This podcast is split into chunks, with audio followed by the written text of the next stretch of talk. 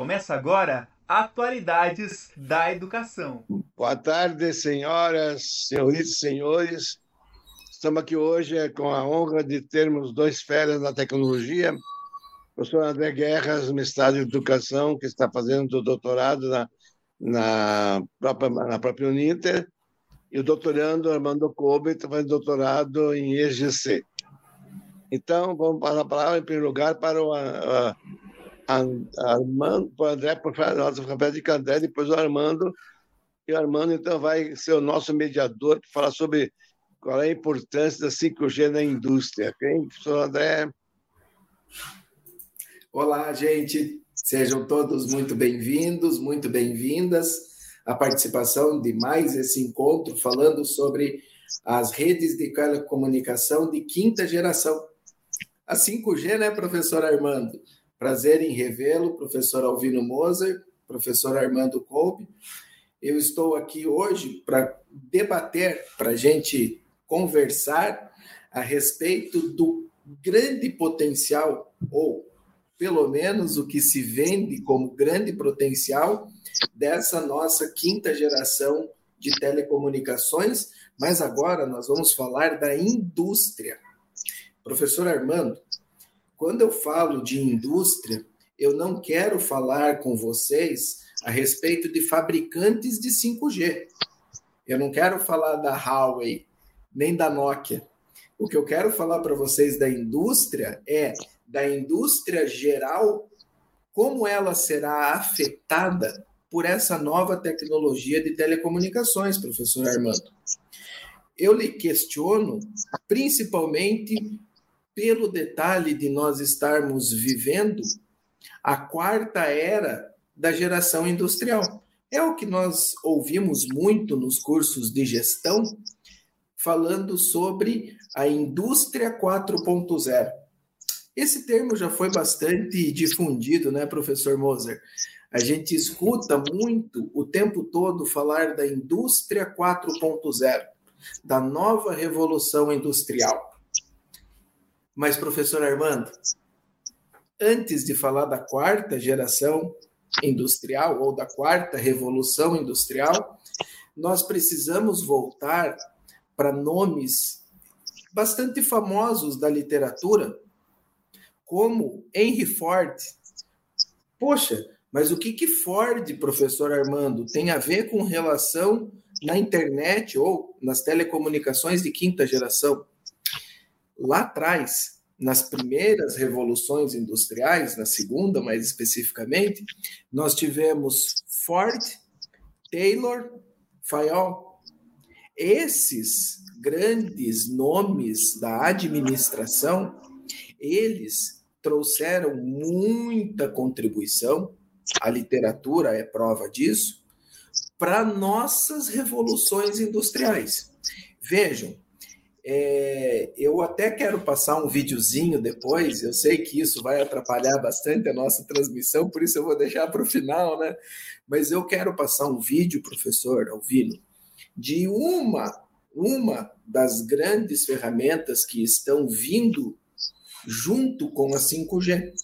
Uma das grandes ferramentas é a realidade virtual aumentada e imersiva.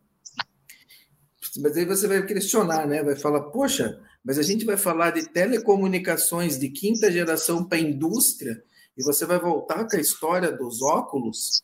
Pois é, eu vou retomar, professor Alvino, porque os ganhos, a promessa de ganhos, né? Os ganhos prometidos por essas novas tecnologias que estão ao nosso alcance, eles são principalmente baseados na qualidade, na velocidade da nossa conexão. Porque, professor Alvino, se nós pensarmos nos veículos da Tesla, Tesla é uma indústria bastante revolucionária que tem os seus veículos elétricos e autônomos. Eles são então fabricados, escute bem, tá?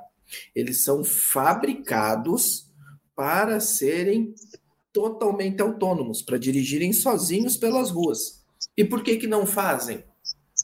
Simples, porque a nossa infraestrutura hoje, 2022, não permite ainda, ainda não permite que esses veículos possam trafegar seguramente sem a nossa intervenção, humanos pilotando o veículo.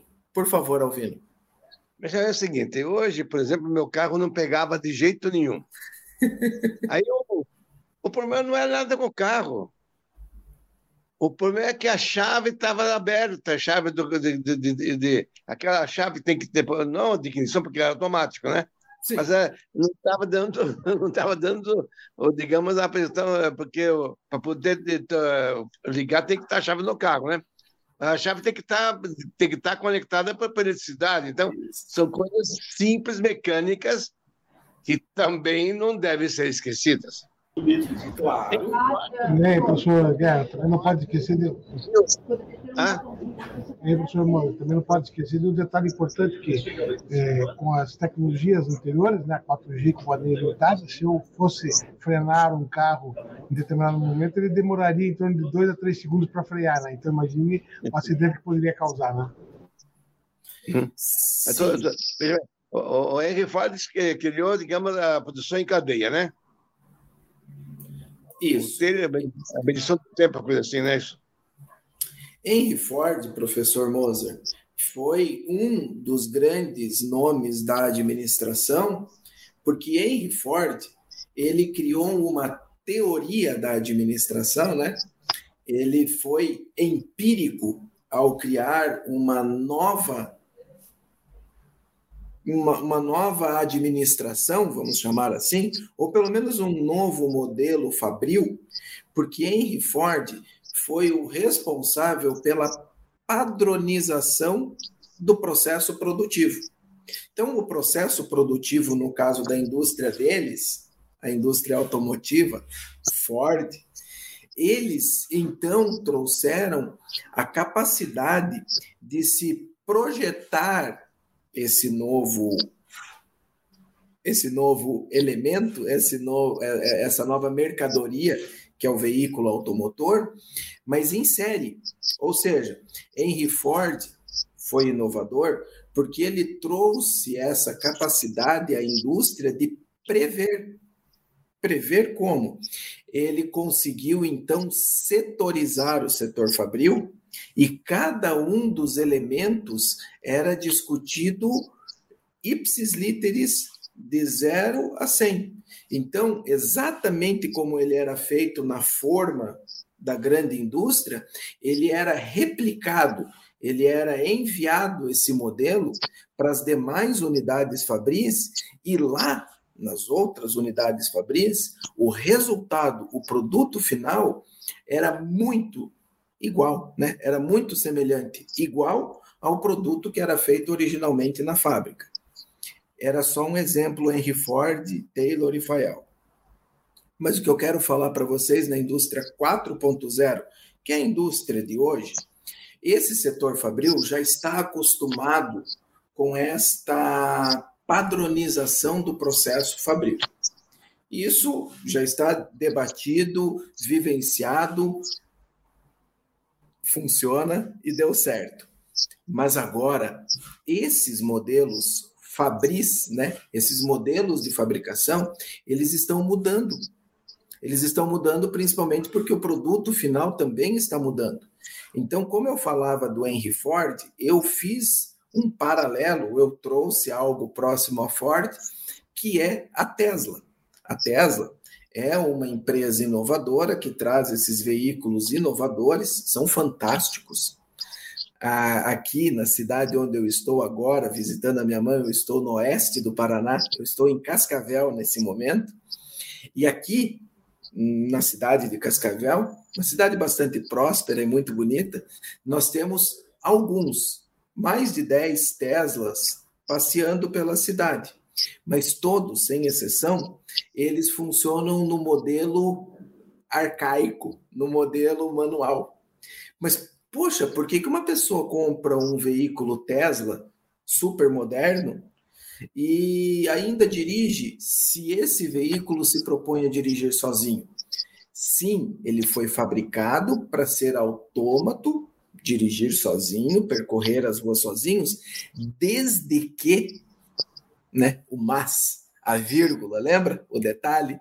Desde que esta região tenha uma cobertura de conectividade à internet com baixíssima, veja, com baixíssima latência. Não com baixa latência, com baixíssima latência. Limitado no máximo 4 milissegundos. É só o 5G senão, que conhece. Senão o desastre acontece, né?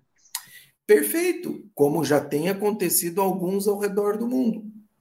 Nós vimos já alguns exemplos noticiados pela imprensa em que alguns veículos do Tesla se envolveram em acidentes bastante questionáveis.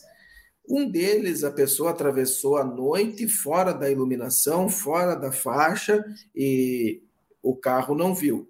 Pois é, será que o ser humano também veria ou não veria também?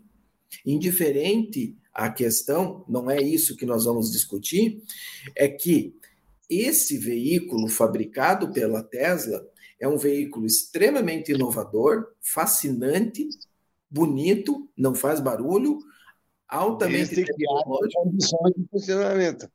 Desde que exista uma infraestrutura capaz de suportar, que hoje nós é. não temos no Brasil.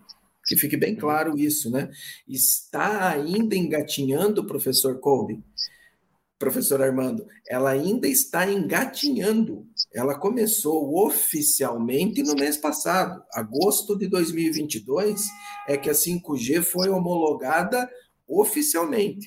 Desde abril nós temos testes aí em Curitiba, mas homologada oficialmente desde agosto. E desde agosto são pouquíssimas. São pouquíssimas as antenas de DSS ou de NR, né, que é o nosso rádio puro. O New Radio NR, o padrão 5G puro, ele tem em pouquíssimas antenas, professor Moser, espalhado em uma ou outra cidade aqui do Brasil, como São Paulo, Curitiba, Rio de Janeiro e Belo Horizonte, que tem nessas poucas cidades algumas poucas estações de 5G puro. E é perceptível e aceitável. Por que, que é perceptível e aceitável? Perceptível porque a gente, como o professor conversava comigo nos bastidores, o senhor tem o seu equipamento atualizado com a tecnologia 5G. Mas mesmo em Curitiba, em inúmeros lugares, ele simplesmente não funciona 5G, funciona apenas 4G.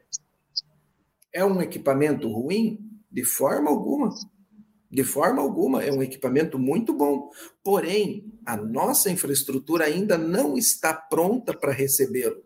Por isso, o seu equipamento acaba tendo um funcionamento suspeito.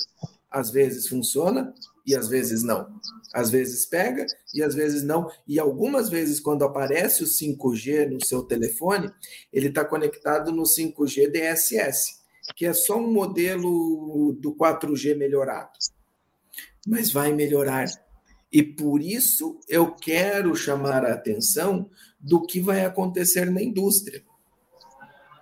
A indústria, professor Armando, professor Alvino, ela está preparada ou se preparando para receber esses modelos de comunicação veloz, de baixa latência, com jitter quase zero.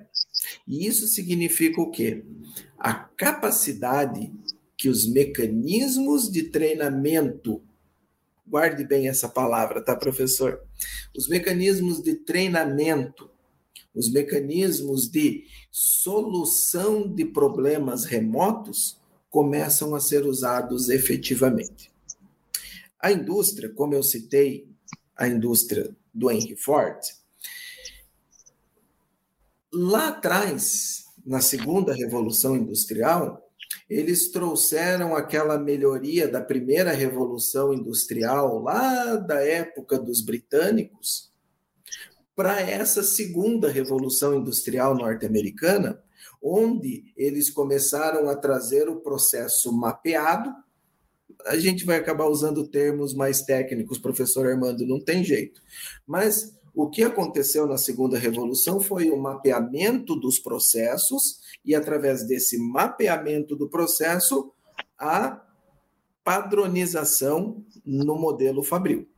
Na terceira revolução industrial, esse modelo que foi então mapeado na época da segunda revolução industrial, na época de Taylor, Fayol e Ford, na terceira revolução industrial, eles começaram a ser substituídos por robôs, por braços mecânicos, por atuadores que auxiliavam os humanos na resolução das tarefas. Mas a quarta geração, que é essa que nós estamos vivendo agora, eles foram a mais. Por isso ela é uma disruptura, por isso que ela vem mudar. Porque os braços mecânicos já não são mais meros auxiliares de produção, e sim as ferramentas efetivas de produção.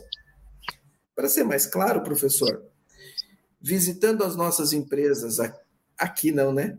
Aí em Curitiba, visitando as nossas empresas em Curitiba, como a Audi, ou como a Renault, ou como a Bosch, ou a Volvo, essas indústrias, professor Moser, já possuem no seu parque fabril máquinas, robôs, que nós gostamos muito de chamá-los assim, que são capazes de produzir todo o processo sozinhas. Sim, aqui, aí em Curitiba, basta visitar. Se vocês forem até a indústria da Volvo, terão a oportunidade de ver que a pintura da carroceria já não é mais feita por mãos humanas. É 100%, é totalmente feita exclusivamente pelas máquinas. A montagem do veículo, o encaixe das peças em cada uma no seu lugar é feito exclusivamente pelas máquinas. Mas e aqueles 5 mil funcionários que tem, o que, que eles fazem? Eles acompanham as máquinas, eles controlam as máquinas. Esses funcionários estão ali para comandar o painel de instruções da máquina e acertar pequenos ajustes do tipo pare de funcionar agora ou recomece a partir daqui. Por favor, professor Moser. Veja bem, eu tenho um sobrinho que faleceu esse ano, que era da aeronáutica, que era mecânico. Então, ele é mecânico de voo, mecânico assim que mecânico para substituir peças. Ele diz que nunca uma peça, digamos, de um avião feito numa fábrica ou da América do Norte, quando substitui a peça, nunca, nunca era do mesmo jeito que estava quando era veio originalmente de fábrica. Por quê? Aqui já o processo mecânico é, era inferior ao americano. Imagina agora com o processo com essa, digamos, é, é, é precisão que o 5G traz no ajuste de peças, não é isso? Porque Sim. exatamente é a questão, porque evidentemente que a programação é feita pelo homem.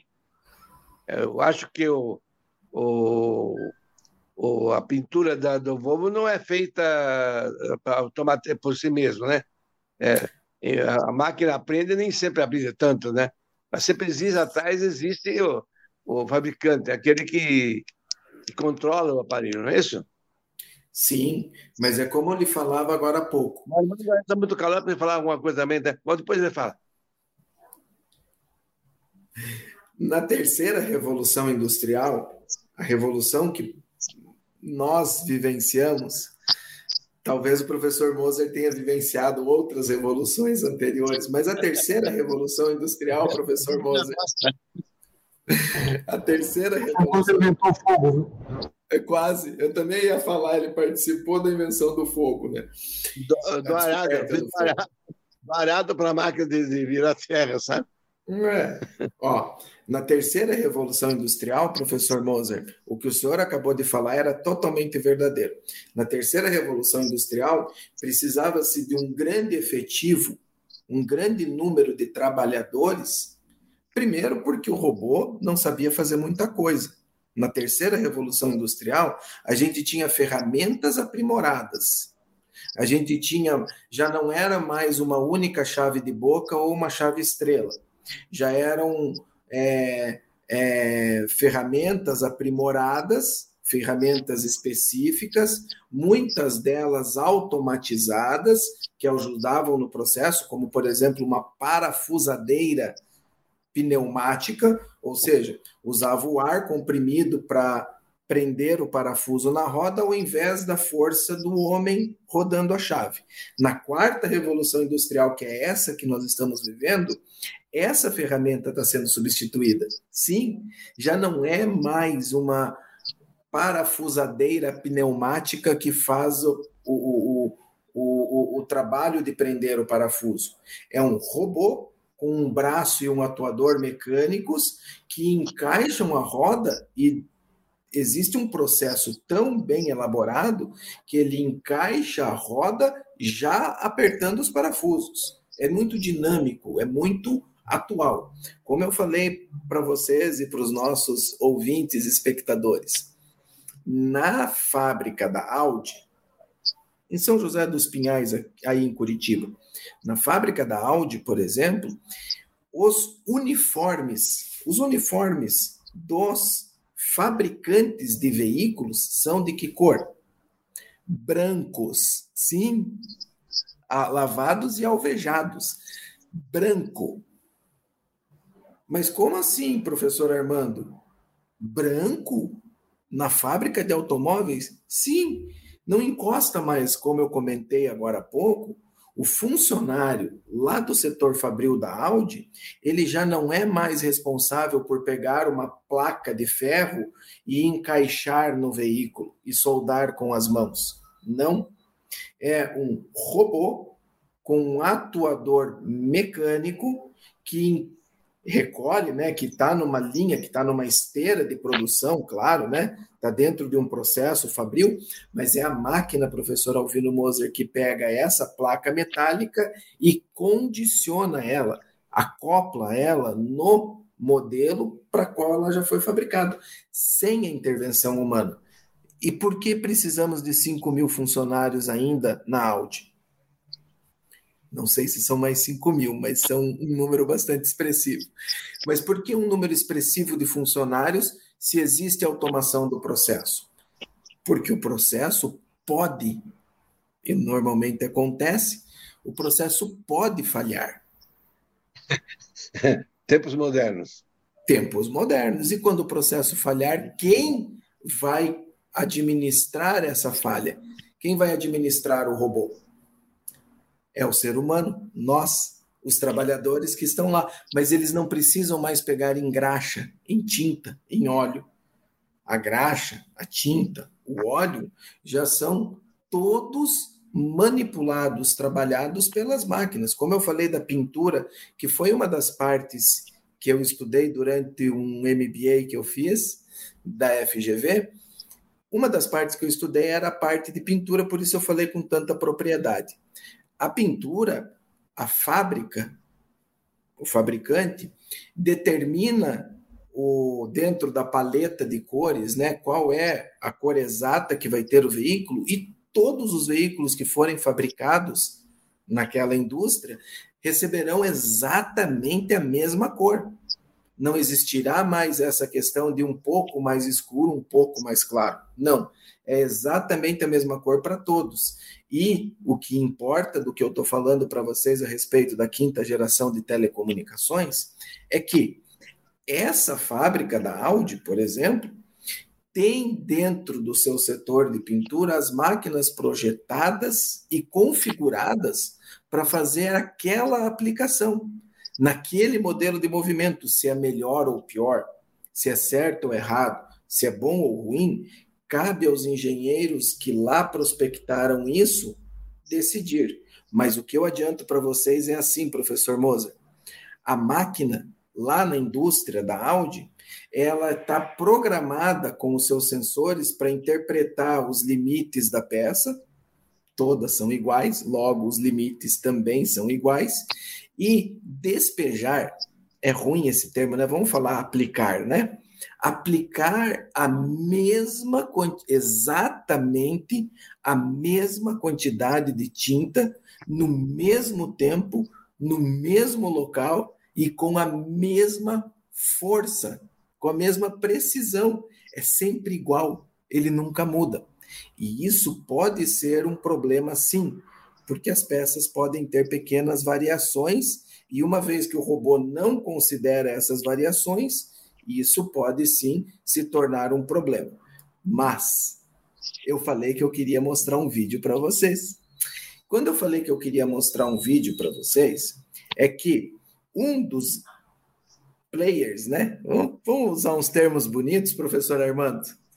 Uns, alguns players, né, desse nosso novo modelo, desse mundo que nós estamos vivendo atual, um dos players mais importantes é a Microsoft. A Microsoft, através do saudoso curitibano Alex Kipman, que foi quem desenvolveu a patente do Kinect e que também é responsável por parte da patente do Microsoft HoloLens, a Microsoft, então, um player de respeito, é quem entrou em jogo e quem está em cena apresentando o Microsoft HoloLens 2, que é nada mais do que um HMD, né, Head Mounted Device, um capacete de realidade virtual aumentada, que tem a capacidade de fazer o treinamento que já não necessita mais de uma pessoa em loco. Por favor, professor Alvino. Eu gostaria que o Armando desse alguns papitas a respeito, interrogasse o, o André.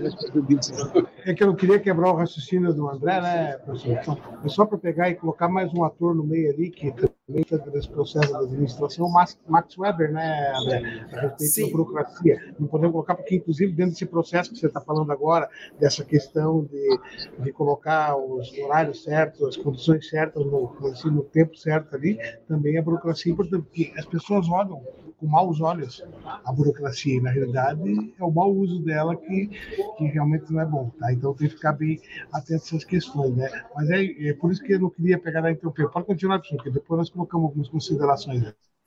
Sim, Weber, por exemplo, que o professor Armando acabou de falar, Weber foi responsável pelo desenvolvimento, a ele pelo menos é atribuído como o inventor do script. Né? As, as linhas de código que nós usamos na ciência da computação, muitas delas são resumidas em pequenos scripts, e quando se pesquisa sobre script, vai chegar no nome do Weber. Que Weber foi um talvez eu possa estar enganado, mas acredito que foi um dos fundadores dessa teoria que você acabou de falar da burocracia, que é a teoria de colocar normas, regras, leis para a produção. Então tem que ser feito desse jeito. Sim, aparece, professor Armando, eu concordo contigo, porque ele parece muito autoritário, ele parece uma imposição muito grande ao funcionário. Mas aí eu pego esse gancho, professor Armando, e eu complemento contigo dentro do vídeo que eu vou apresentar daqui a pouquinho. Henry Ford, ele trouxe o modelo de, de mapear o processo e apresentar o processo em partes para os seus colaboradores, mas você concorda comigo que esse treinamento se torna maçante, repetitivo? Pouco intuitivo?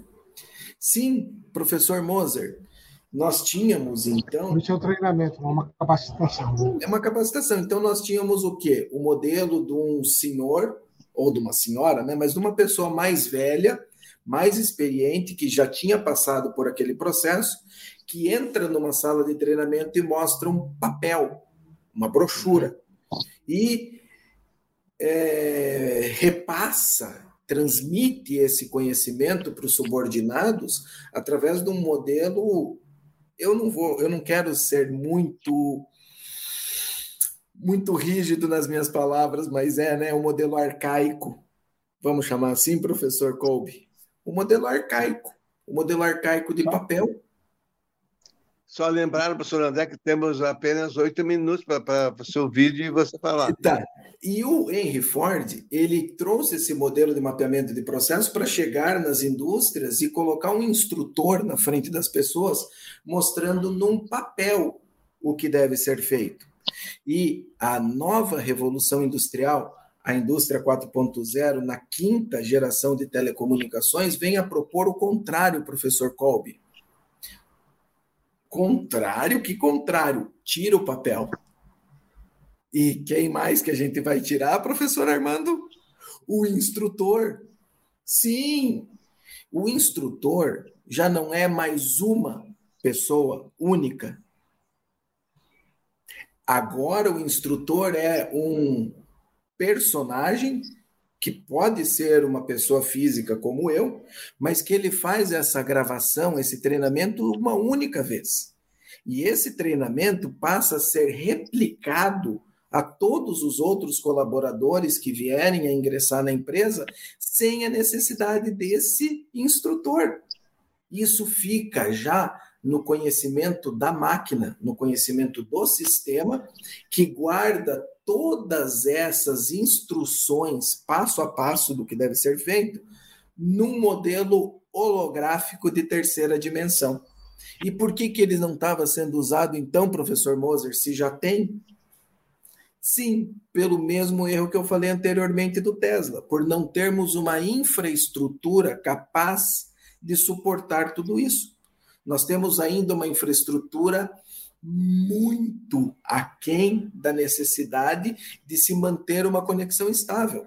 Nós estamos aqui fazendo uma conferência, um bate-papo, usando de ferramentas tecnológicas já disponíveis mas nós sabemos que volta e meia a nossa conexão trava.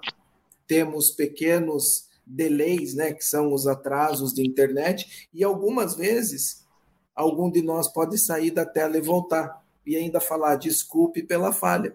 Por quê? Porque nós estamos acostumados e sabemos que a nossa infraestrutura ainda não é 100% confiável.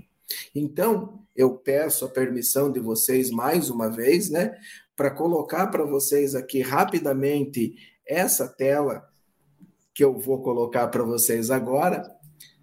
É, vocês estão me vendo, né? Mas não é para me ver. É para vocês verem essa versão do HoloLens para a indústria. Então, claro que nós estamos falando da indústria médica nesse caso, mas veja que o professor, o instrutor, com o seu HoloLens, ele tem toda a capacidade de transmitir isso tudo diretamente para o seu próximo. Eu não passei, né? Eu vou pedir desculpa para vocês aqui que, o, que o, o, o comando que o professor usou não foi eficiente, né? Então, eu vou colocar de novo para vocês aqui, para vocês verem ele novamente, ok? Só para não, só para não dar problema, né? Eu vou colocar novamente aqui, ó. Beleza. Aqui, compartilhado. Agora vocês estão vendo, certo?